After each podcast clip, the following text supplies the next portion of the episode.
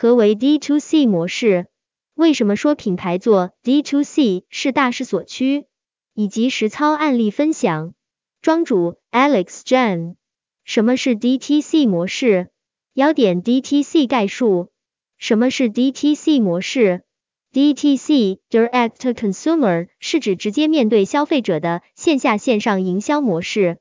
它包括任何以与终端消费者建立生活方式，从而建立品牌信仰及粘性为目标而进行的传播、体验与销售活动。它与传统媒体如电视广告等的传播方式和传统直接销售产品相比，优势主要体现在充分运用线上线下的渠道优势上。这种模式更关注消费者需求，更关注消费心理及行为的研究，更重视消费者生活形态的把握，建立牢固和有粘性的消费者互动关系。现在社交媒体发达，社交媒体的互动传播是 DTC 的传播手段之一。本身任何一个行业始终都是在迭代发展中，并且是趋于越来越快的趋势。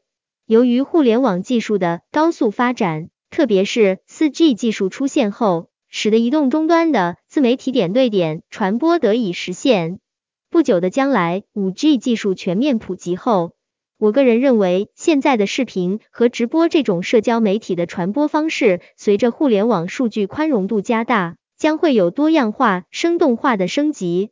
二点 DTC 与 Wholesale 的区别：一 DTC 模式品牌拥有全渠道的垂直直营销售渠道，因此拥有从供应链到消费端链路则更加扁平。大多数 DTC 品牌都有较为完善和的 SaaS 或 ERP 系统来及时跟进产品销售状况。由于不同于传统批发模式的期货订货制度，DTC 品牌对于产品的销售数据掌握清晰完整，可以针对各销售终端的销售数据设计及时有效的调换及补货方案来解决因早期产品配货或终端销售进度不同导致的。滞销和缺货等问题，从而提升终端销售产出率。更有一些 DTC 品牌对于市场和需求变化拥有快速反应，并且研发提供对应产品的能力。二 DTC 模式的品牌对于供应链有很强的控制权重，由于要求对市场需求的变化做出快速反应，大多数的 DTC 品牌的供应商需要灵活快速的具备柔性生产能力。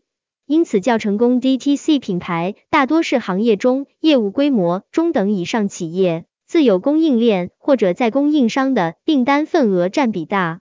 三 DTC 模式有完善的用户产品体验模式，线上线下销售终端不仅具有产品销售功能，亦重视通过多样化的市场主体活动推广传播新产品的卖点，还能定期组织消费者互动活动。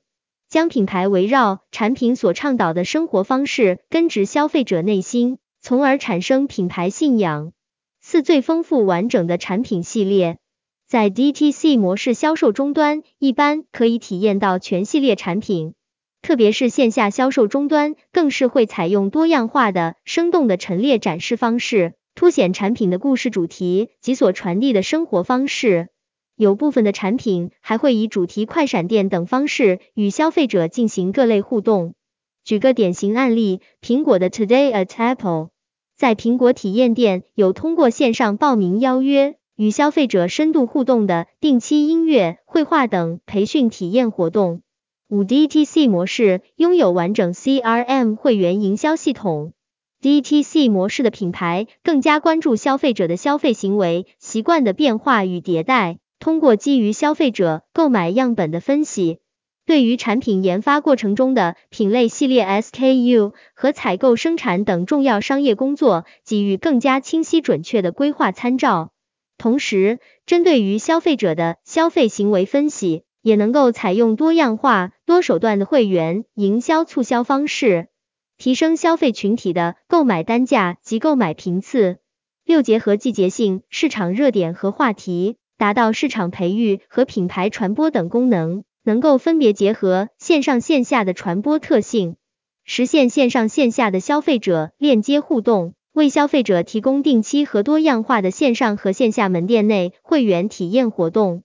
三、典型的 DTC 行业品牌及模式，大家觉得身边哪些品牌的 DTC 模式是你喜欢的？我来分享一下一些我认为的典型的 DTC 行业品牌和它的模式。一、奢侈品 Chanel、Hermes 奢侈品精品店。二、快时尚 Zara、优衣库快时尚品牌店。三、体育服饰 Nike、Fila 运动生活类体验店。四、电子消费品 Apple、Dyson、Bose 产品体验店。五、商超百货盒马鲜生、City Super 高端超市。六、母婴零售乐友孕婴童母婴专业体验店。七、电商平台拼多多社群型电商品平台。为什么要做 DTC 转型？一、外部市场环境的变化。接下来我们说说为什么要做 DTC 转型。我分为外部因素和内部因素。先来谈谈外部因素。外部市场的变化，以下几个特点：一、中国经历了四十年改革开放，通过成为全球供应链而跃居世界第二大经济体。国内市场由极度缺乏产品阶段，发展到产品极度丰富阶段。早年发展中，简单化靠渠道下沉产品的大批发模式已经无法持续发展，品牌与商品的同质化问题凸显。具备精细化、专业化、差异化的 DTC 能够持续获得消费者的青睐。二、巨大的中国市场规模与多样复杂差异化需求的矛盾。中国市场规模巨大，但同时却有着因发展不平衡导致的需求差异化、两极分化和分散化的问题。早年一招鲜的批发模式，因为模式简单、反应迟缓、效率低下而无法解决此类消费需求问题。只有 DTC 模式具备应对差异化的能力。三、城市老龄化与低欲望化的发展趋势。导致消费需求从单纯产品购买向完善的服务方向迁移。DTC 模式具备以消费者导向的综合服务属性和高度互动性。四、资源节省与环境保护的需求。产品过剩、粗制滥造，造成对社会资源与环境的极大浪费和破坏。按照差异化需求，精益化制造销售的 DTC 模式是必然趋势。五、黑天鹅疫情下消费行为的急速变化。新冠疫情的全球性爆发，改变了消费者的社会行为，居家生活成为了社会所能够普遍接受的生活方式，要求商业模式向生态化、自适应的方向快速变化。Less is more，人类不能为自己的欲望而无止境的消耗资源。我个人最喜欢的 DTC 品牌是无印良品 MUJI。从品牌的原创基因到产品研发、传播以及材料使用方面，完全遵循了 less is more 的价值理念。二、内部商业需求，除了外部市场，与此同时还有的内部商业需求的变化特点如下：一、新品牌需要通过 DTC 模式体现品牌与产品的差异性，实现业务生存并发展。二、成熟品牌需要通过 DTC 模式构建或加强与消费者的沟通链接，确保目标消费群体始终关注与业务持续发展。三、DTC 模式的专业互动化定位，更了解消费群体需求，有更高的效率。四、DTC 模式在供需端流程更短，能够更好提高周转率，控制库存。实现基于柔性生产线的快速反应等业务模式，有机会把握市场机会。五、投资人向价值投资的转型，更看重企业及商业模式的动态护城河、反脆弱及成长性等能力。虽然 DTC 越来越被市场所了解和接受，但由于需要具备的综合经营能力较多和较专业。目前我们国内拥有完整 DTC 模式的品牌还不多。怎样构建 DTC 商业模式？一、构建 DTC 模式需要的条件和能力。我们进入下一个内容主题：如何去构建 DTC 模式？首先是构建 DTC 模式需要的什么样的条件和能力？一、建立具有拓展和运营能力的零售管理团队。全链实时的进销存数字销售系统，这一点和大家经常听到的企业数字化转型是类似的。二、专业的零售市场及视觉陈列人员。品牌产品等差异性特征，最终都是要在终端以视觉形式落地。好的视觉形象能让消费者对于传播的信息一目了然，反之则不然。与国外的品牌相比，国内品牌在视觉传达方面依然有很大差距，需要提升。三、消费者导向的产品开发或采购团队。我还记得，在进入消费品领域的第一课就是“消费者决定一切”这句话。那些常青的企业不仅仅能够获得商业利润，更重要的是始终将解决消费者需求 （DTC） 作为自己的使命。四 CRM 会员营销系统和精准详实会员数据，可实现通过精准高品质和多样化的会员营销活动，持续保持和提升会员的活跃度。五对供应链的有效控制，实现柔性生产和快速反应。六最佳窗口期，在现有业务稳定成长期，拥有足够的现金流和试错的接受度。七团队及文化的特点，敢于创新试错，关注长期发展胜过短期利益的学习型组织。尤其是团队文化这一点，是我个人在近六年工作中深有感触的。创新本身就是九死一生的工作，只有一个价值观高度一致的团队。才能度过重重困难，在无数质疑声中，最终完成战略转型工作。二、构建 DTC 模式的周期。那构建 DTC 模式周期大约多久呢？我自己的实践总结是这样的：一、项目启动至初步完成测试门店六至八个月，我这里指的门店包括线下与线上。二、一阶段调试期四至六个月。从产品组或 SOP 传播推广全维度调整至初步实现系统化。三、第二阶段调试期十二个月，在这期间重点关注人或店能否达成预设业务目标，同时完善 DTC 商业模式执行标准。四、用已有线上线下店铺做测试模型，更有数据说服力。线下门店位置选择是关键点。线上需要关注付费引流的精准度、数量及转化率。三、乐友 DTC 模式案例解说。接下来我要和大家分享我曾经实践的母婴行业 DTC 转型典型案例。有限于二零一六年的商业环境因素，也许有些模式现在看已经不是特别适合或者特别创新，因为世界上唯一不变的就是世界一直在变化。同样的，没有放之四海而皆准的真理。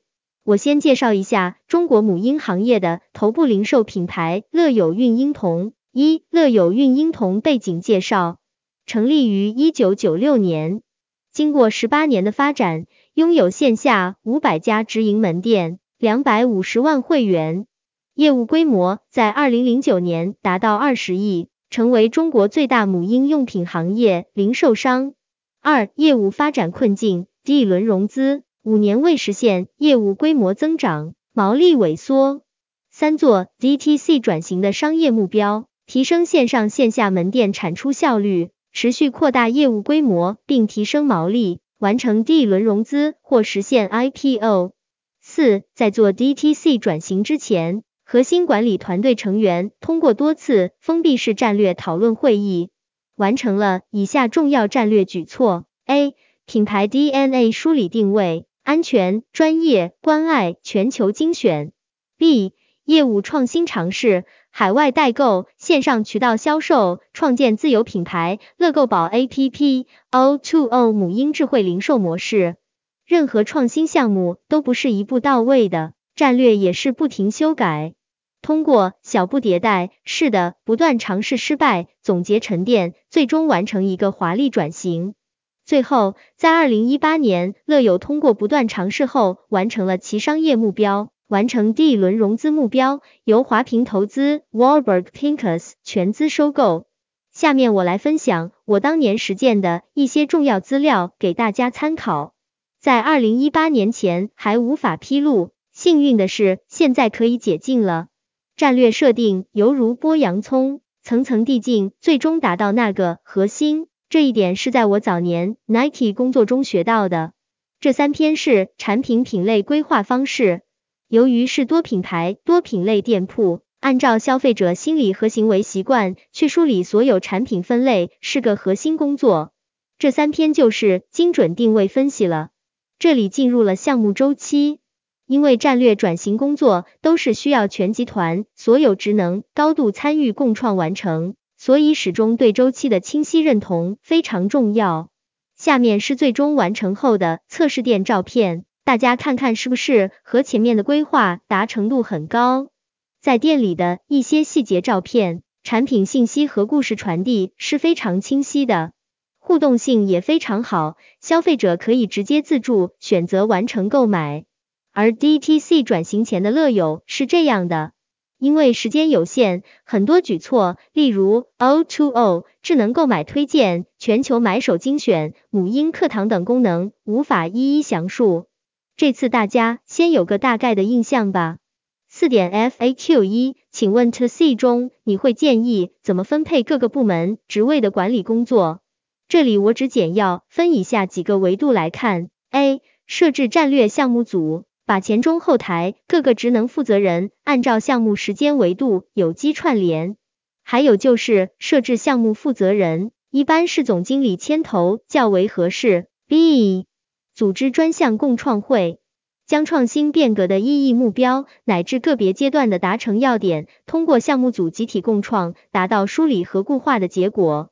这些工作也可引入有经验的第三方战略咨询机构，用一些专业流程和工具帮助推进。C 很多重大项目会因为无人跟进或者 CEO 兴趣点转移而半途而废，这个时候按照周、月等时间维度定期复盘跟进调整的会议就变得尤为重要，既要有阶段性侧重点和成功分享。也要防止陷入流水账而变得没有效率，这是有针对方法工具的。D 再次还是强调创业型文化，学习型组织的特点是敢于提出质疑和群体智慧决策解决问题，这一点是国内企业，尤其是发展多年传统企业所缺失的。本身创新就是九死一生，但必须去做的事情。项目负责人既要专业经验。更需要完善的心智和奉献力，他的精神，尤其是能够在各类质疑和过程中的试错，保持住内心平静，坚守创业初心和明白试错既是最终走向正确结果的方法。做时间的朋友，F，最后空于当下的心态，即使最终结果未必成功，但过程本身就是结果。明白创新的目的和价值。而让团队能够在业务中通过学习创新成长，才是最核心的目标。其他方面，如董事会或投资人的沟通和影响等，因为各类公司情况不同，这里不做更细陈述。